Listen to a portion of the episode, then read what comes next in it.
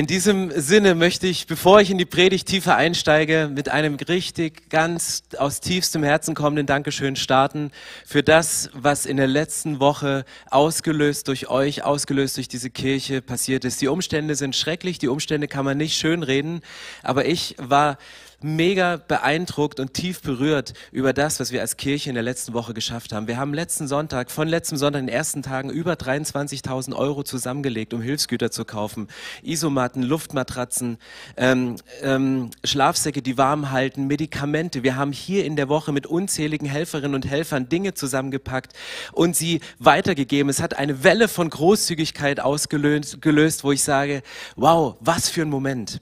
Und was mich beim tieferen Nachdenken darüber noch mehr begeistert hat, ist, dass wir nicht nur eine Kirche sind, die auf so eine Welle der Großzügigkeit aufspringen, sondern dass wir eine Kultur der Großzügigkeit haben und dass wir das schon lange vorher gelebt haben. Weil was wäre, und das war so ein Gedankensprung, wo ich so dachte, Gott, wie brillant ist das denn, dass man nicht nur in Zeiten der Not, wo man damit konfrontiert wird, ähm, reagiert und wo viele Menschen reagieren. Kurzer Praise Report, ein Mann von uns, ein Familienvater stand an der Kasse, der hat für über 900 Euro ähm, Hygieneartikel, Windeln eingekauft und während er an der Kasse stand, nimmt der Kassierer, als er gewusst hatte, wo es hingeht, zieht er seine Rabattkarte durch. Es kommt ein Rabatt drauf, dann nahm er seine Brieftasche raus, hat ihm 100 Euro draufgelegt, die Nachbarkassiererin auch noch Geld, die Kundin dahinter hat Geld rausgebracht und er lädt die Sachen in sein Auto rein und Leute sind hinterhergegangen gekommen, haben Sachen eingekauft und ihm noch in den Bus reingestopft. Und er, er rief mich an und sagte, Stefan, ich habe Tränen in den Augen von dem, was gerade passiert ist. Und das ist so eine Welle von Großzügigkeit. Aber ich bin so dankbar, dass wir eine Kultur von Großzügigkeit gelebt haben die letzten Jahre, weil wenn wir sie nicht gelebt hätten, wenn, wenn andere diese Großzügigkeit nicht gelebt hätten, wäre ICF Berlin nicht entstanden. Wenn wir sie nicht entstanden hätten, wäre das ICF Byktosch in Polen nicht entstanden, die jetzt unser Hauptdistributor sind, über die wir die Sachen in die Ukraine reinbekommen. Wenn wir als Movement nicht großzügig gewesen wären, hätten wir in Kiew kein, kein ICF und diese Verbindung, die wie ein Netzwerk super funktionieren. Und das ist das Geniale dran. Du kannst in den Jugendpastor investieren, der baut eine Kirche auf und diese Person, die ist irgendwann die Schlüsselperson, die in solchen Zeiten der Not etwas tut. Und deswegen lasst uns dran festhalten, nicht nur eine Welle der Großzügigkeit zu, vor uns herzuschieben oder auszulösen, und wir haben sie ausgelöst, sondern eine Kultur der Großzügigkeit weiterhin zu leben. Und ich habe mich heute entschieden, das Thema zu ändern. Ich konnte nicht einfach so mit dem geplanten Thema weitermachen. Und äh, ich möchte euch heute die, die Wahrheit sagen über das, was passiert. Und einen Vers, der, der mir diese Woche mal in den Sinn kam, ich lese ihn euch nochmal vor, Matthäus 24, Vers 6. Da geht's, ihr werdet von Kriegen hören und davon, dass Kriege drohen. Lasst euch dadurch nicht erschrecken. Das muss geschehen, doch es bedeutet noch nicht das Ende. Ein Volk wird gegen das andere kämpfen und ein Königreich das andere angreifen. In vielen Teilen der Welt wird es Hungernöte und Erdbeben geben. Das alles ist aber erst der Anfang, so wie die ersten Wehen bei einer Geburt. Ich hatte ehrlich gesagt diesen Vers anders in Erinnerung. Ich hatte ihn so in Erinnerung, dass das das Ende ist für uns. Und dann lese ich hier und denke, ja, Kriege und Hungersnöte und Erdbeben, das gab es auch schon immer. Im Moment sind wir besser informiert, wir kriegen detailliertere Informationen, die Informationen kommen schneller an uns, deswegen ist es näher an uns dran, näher an unserer Erlebniswelt. Es rückt sogar geografisch noch ähm, noch näher an uns. Und wir merken, dass es geopolitisch Auswirkungen hat auf das ganze Umfeld. Und ich denke, was für eine Herausforderung. Und ja, es gab schon immer Kriege, es gab schon immer Pandemien, es gab schon immer immer Hungersnöte und, und Krisen und Epidemien und all die Dinge sind da und wir erleben sie stärker und hautnah und man denkt so, wann ist das Ende da? Jesus hat gesagt, ich komme wieder auf diese Erde, aber hier sagt er, das ist zuerst der Anfang, das ist wie die ersten Wehen bei einer Geburt.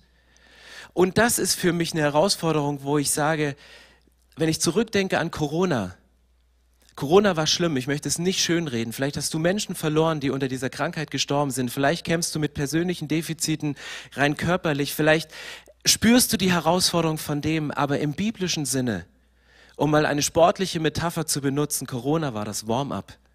Das war das Stretching. Um ready zu sein für Dinge, die noch kommen werden. Und da ist die Bibel realistisch, da ist die Bibel so realistisch. Sie, sie nimmt uns nicht die Hoffnung, die macht uns keine Angst. Ich weiß, dass Angst gerade ein ganz, ganz großes Thema ist bei Menschen in meinem Umfeld, die, die menschlich ausgesorgt haben, die beziehungs- und finanziell in, heraus, in, in Situationen stehen, wo sie sagen, ich habe eigentlich überhaupt keine Sorgen über das, was passiert. Aber selbst der Tod ist nicht das Ende, sondern der Tod ist eine Schwelle.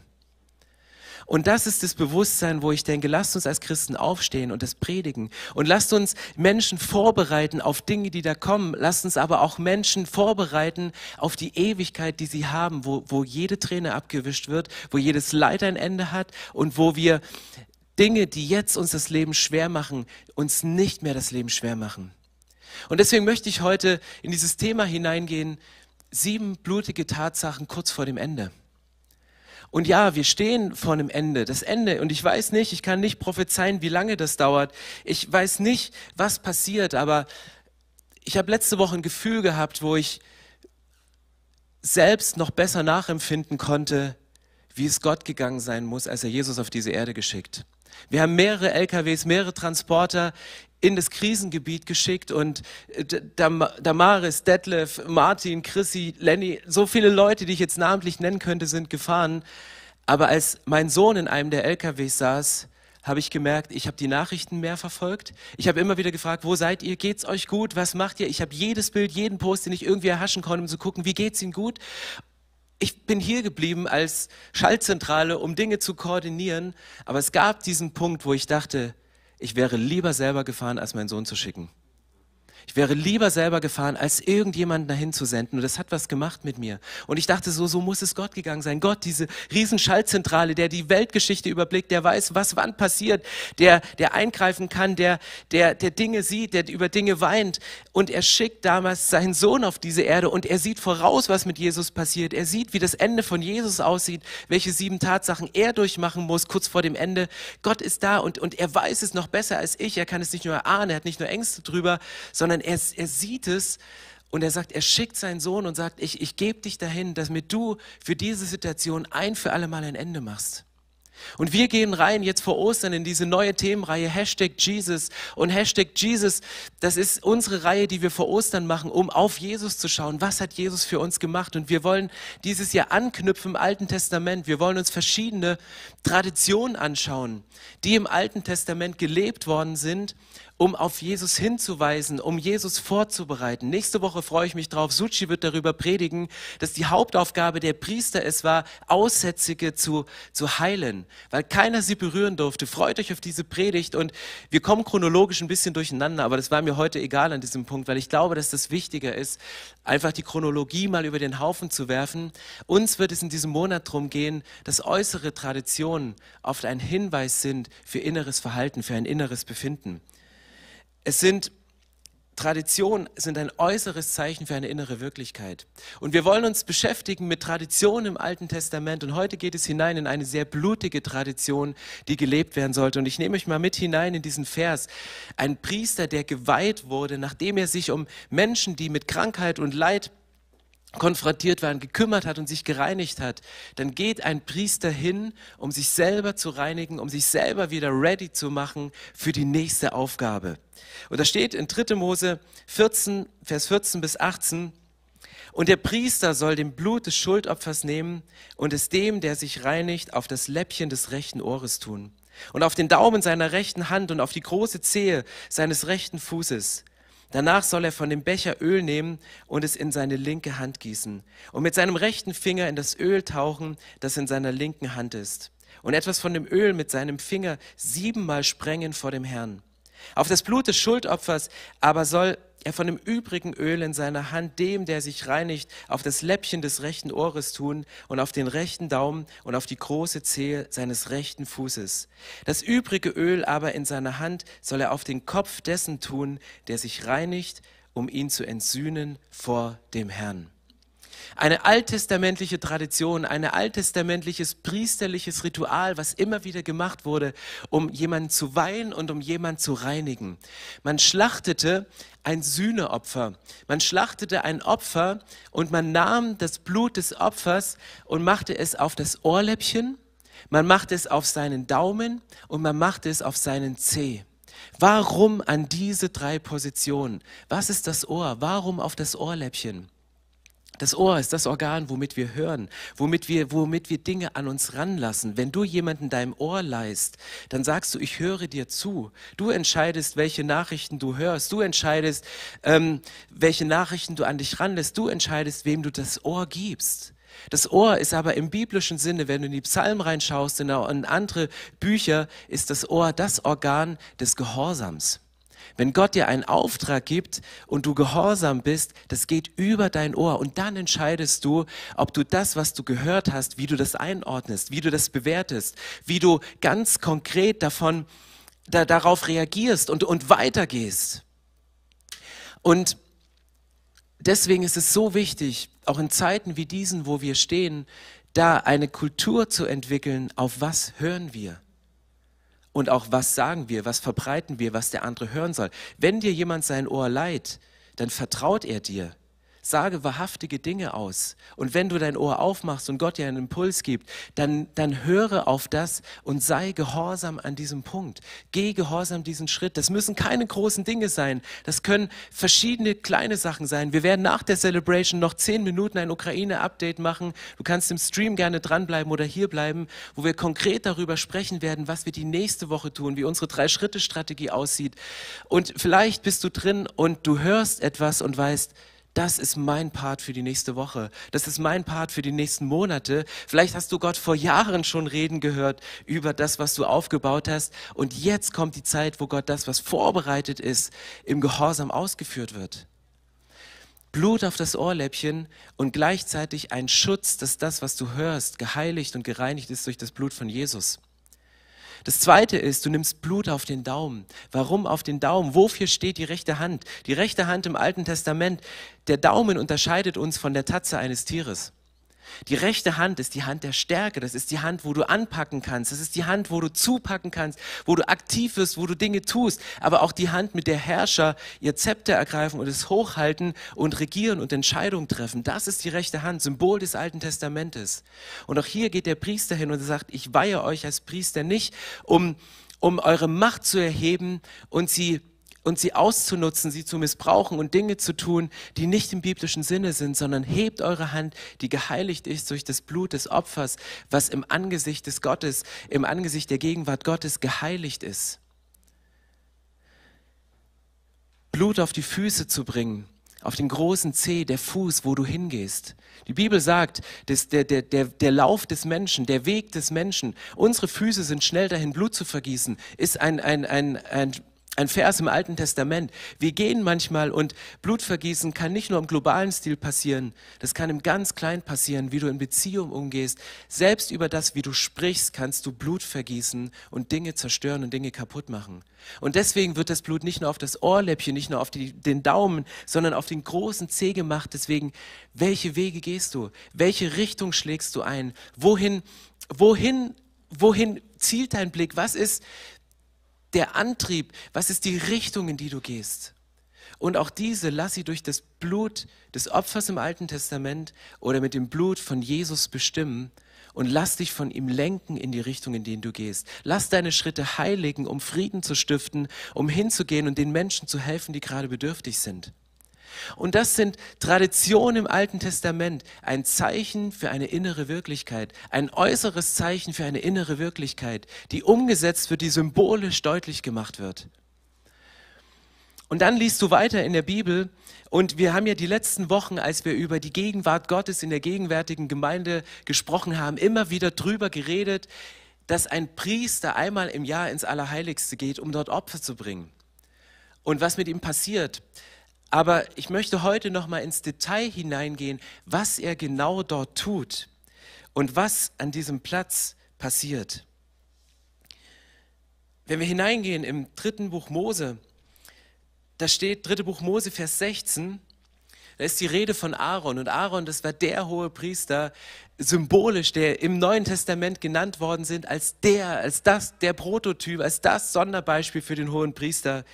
Er sagt, zuvor aber muss Aaron den jungen Stier als Sündopfer darbringen, damit er und seine Familie von aller Schuld befreit werden.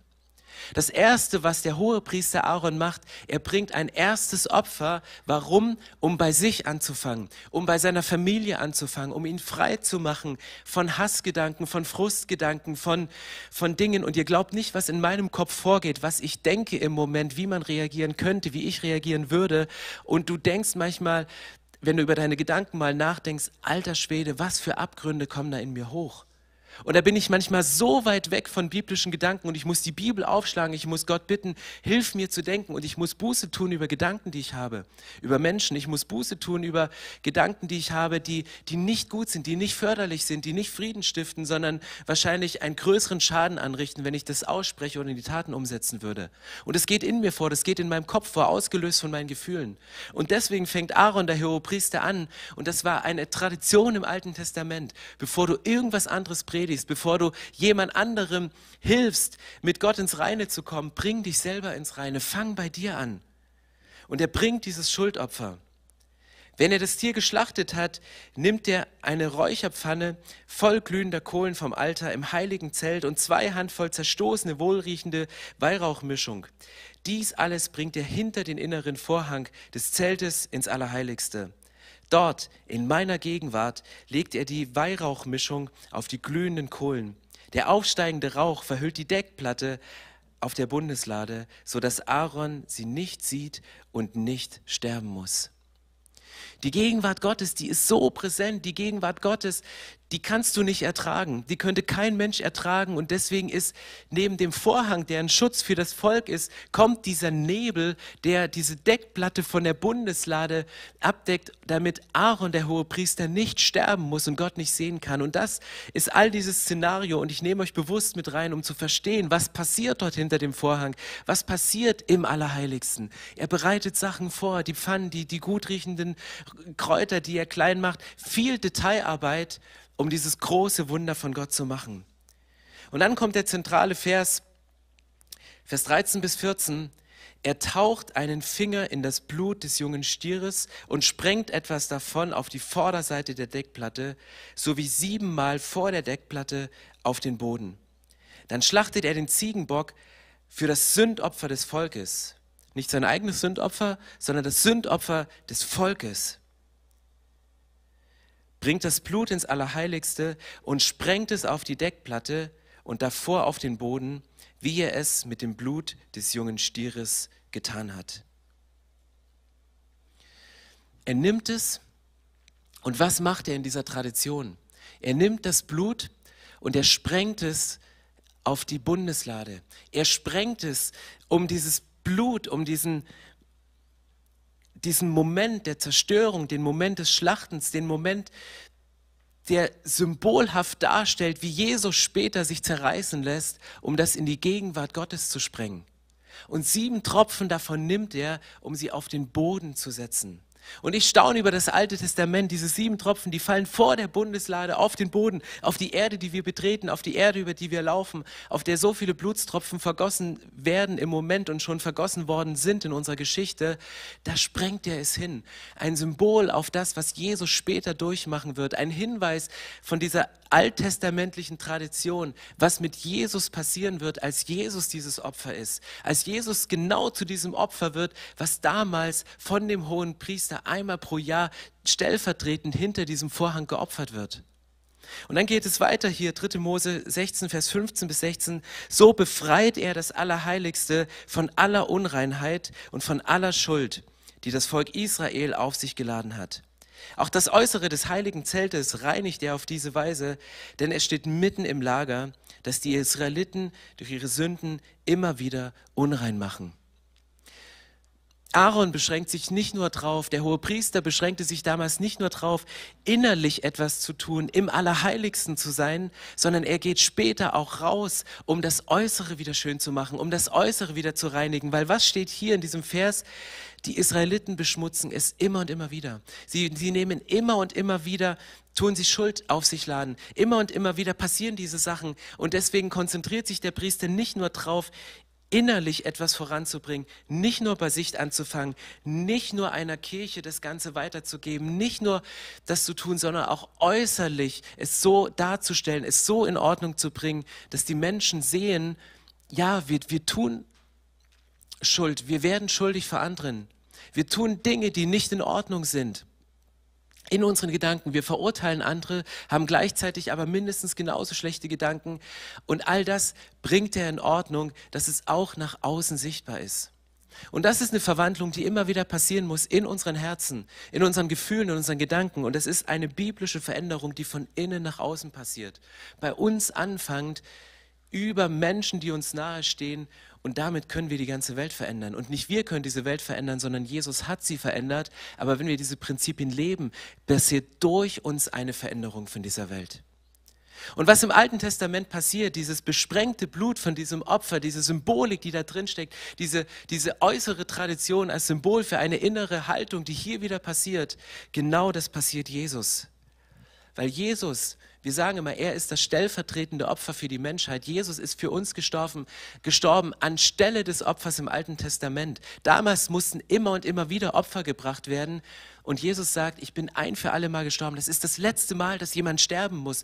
Und wenn es einer konnte, war es Jesus, den sein Vater geschickt hat, mit Tränen in den Augen, mit Schmerz über die Zukunft, die Jesus ereilen wird. Und er sagt, genau das wird dir erleiden, was im Alten Testament passiert ist. Und Jesus hat siebenmal Blut vergossen, kurz vor seinem Ende. Jesus hat siebenmal Blut vergossen, bevor er am Kreuz gelandet ist. Die erste Situation war, als er im Garten Gethsemane war und seinen Vater bittet, bitte lass diesen bitteren Kelch an mir vorübergehen. Jesus wusste, was auf ihn drauf zukommt und, und Gott wusste es und, und er ringt im letzten Moment, sagt, lass es mir bitte, lass mir diesen Tod erspart bleiben. Jesus sagt, ich weiß, dass der Tod nicht das Ende ist, dass er nur eine Schwelle ist und dass dieser mein Tod notwendig ist, dass dieser Tod für die Menschheit nicht das Ende, sondern eine Schwelle in die Ewigkeit wird. Aber genau deswegen ringt er nochmal, weil, weil Jesus war ganz Gott und ganzer Mensch. Und er weiß als Gott, es ist die einzige Möglichkeit, die Menschen zu erlösen, damit Menschen wieder Frieden mit Gott bekommen. Aber er weiß im nächsten Schritt auch von seinem menschlichen Anteil, was es ihn kostet, wie es schmerzen wird und um was es geht. Und es ist in der Bibel die Rede, dass Jesus Schweiß so groß wie Blutstropfen, dass er Blut schwitzt. Der erste Moment. Das zweite war, er bekommt Schläge ins Gesicht, er wird gefoltert. Er hat Gegner. Er hat Leute, die, die ihn nicht mit Applaus auf dem Weg zum Kreuz begleitet haben, sondern ihm noch geschlagen haben, ihm noch einen reingedrückt haben, bis dahin, dass er, dass er geblutet hat und dass, dass durch die Schläge im Gesicht etwas passiert ist. Dann hat man ihm den Bart ausgerissen. Man fing an, ihm den Bart auszureißen und es ist mega schmerzlich. Und es ist blutig in dem Punkt. Und dabei bleibt es nicht stehen, sondern Jesus wurde gegeißelt. Jesus wurde gefoltert, ihm wurde der Rücken zerschlagen mit Peitschen, die Folterinstrumenten der Brutalität nicht zu beschreiben sind, wie sie damals benannt worden sind. Indem man Steine eingeflochten hat in diese Lederriemen, dass man nicht nur die Schläge spürt, sondern dass man gleich Wunden produziert, die später sich noch stärker entzünden. Und Jesus hat Dinge durchgemacht während seiner Geißelung und sagt, ich, ich kann nachempfinden, wie es euch geht. Ich habe Mitgefühl, ich habe Empathie und ich, ich nehme es für euch auf. Und es tut mir leid, dass Jesus diese Schmerzen für Sachen, die ich denke, für Sachen, die ich tue, die die Menschheit tut, dass er sie aufnehmen möchte. Und deswegen gehe ich ganz oft auf die Knie und ich bitte Jesus um Vergebung für meine Sachen und ich bedanke mich bei ihm, dass er es getragen hat, dass er die Schmerzen durchgemacht hat. Auch wenn ich manchmal Schmerzen spüre, und ich denke immer, wie stark wären die Schmerzen, wenn Jesus das nicht gemacht hätte? Wie stark wären die Schmerzen, wenn Jesus nicht dieser Puffer gewesen wäre, der mir das abgenommen hat? Der fünfte Punkt, an dem Jesus Blut vergossen hat, kurz vor seinem Ende, war die Dornkrone die ihm tief ins Gesicht gedrückt worden ist. Er, der König der Welt, er, der Herrscher dieser Welt, er, der, der, der regiert, der mit, mit einem Wort, mit einer Handbewegung sein Zepter erheben hätte können, um seiner Situation den Vorteil zu verschaffen, um seiner Situation ein schnelles Ende zu werden, geht er durch und lässt sich nicht die Krone aufsetzen, sondern die Dornenkrone tief ins Gesicht ziehen und wieder rinnen Blutstropfen über sein Gesicht. Dann wurden seine Hände und seine Füße durchbohrt, wieder floss Blut. Und wieder floss Blut an diesem Punkt. Und zum Schluss wurde ihm der Speer in die Seite gedrückt. Um das Ende zu besiegeln. Sieben blutige Tatsachen, die Jesus kurz vor seinem Ende durchgemacht hat. Sieben blutige Tatsachen, die notwendig waren, dass Jesus das Opfer ein für alle Mal bringen konnte. Und dann passierte etwas, und das steht vorausgesagt in Johannes 1, Vers 29. Als Jesus sich taufen ließ, nachdem Jesus geweiht worden ist, sagt Johannes über Jesus, siehe das Lamm Gottes, das die Sünde der ganzen Welt wegnimmt.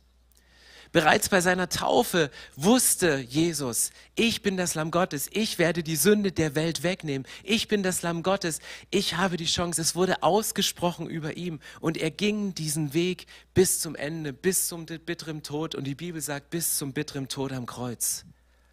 Und warum diese Zahl 7? Warum diese Zahl 7? Die Zahl 7 ist in der Bibel immer die Zahl der Vollendung, die Zahl der Perfektion, die Zahl der Vollkommenheit. Warum? die Zahl 7. Warum Perfektion? Warum Vollkommenheit? Warum Vollendung? Weil es keine Sünde gibt, die nicht vergeben werden kann.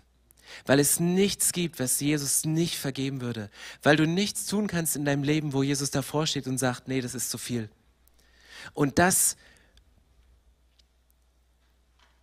bringt mir noch mal mehr Tiefe und eine größere Ehrfurcht vor diesem Gott im Himmel, der seinen Sohn auf diese Erde geschickt hat, um für uns da durchzugehen, macht mich ehrfürchtig und dankbar zugleich. Weil ich weiß, ein Teil von dem, was Jesus da durchgemacht hat, ist mein Teil. Ein Teil von dem, was Jesus da durchgemacht hat, ist Teil von Menschen, die gerade Entscheidungen treffen, die ganz und gar nicht zu befürworten sind. Und dann einen Gott zu sehen, der auf der einen Seite 100% vergibt, aber auch darauf zu vertrauen, dass er zu 100% ein gerechter Richter ist, der Recht schaffen wird für Menschen, die ungerecht behandelt werden, der Recht schaffen kann für Menschen, die in Situationen kommen, die von ungerechtfertigten Entscheidungen betroffen sind. Genau dieser Gott ist mein Gott und dieser Gott hat sich gezeigt auf dieser Erde und deswegen musste er diesen Weg gehen. Und warum ist diese Botschaft für uns eine hoffnungsvolle Botschaft?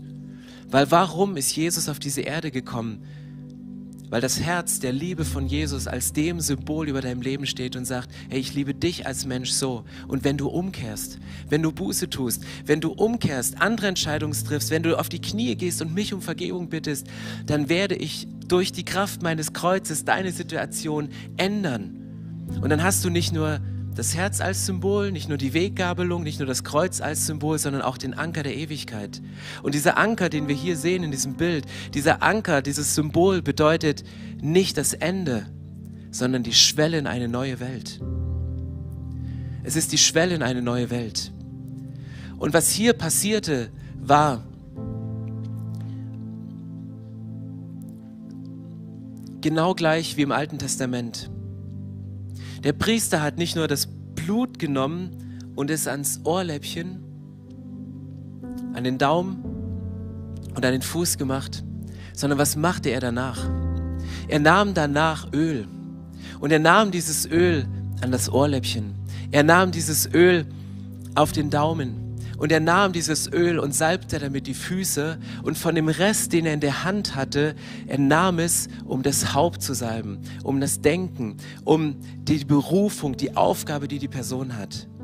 Und das ist möglich, nachdem Jesus ans Kreuz gegangen ist. Jesus hat das Blut für uns vergossen. Und ja, unser Gehör ist geheiligt und gereinigt, sollte geheiligt und gereinigt sein durch das Blut von Jesus.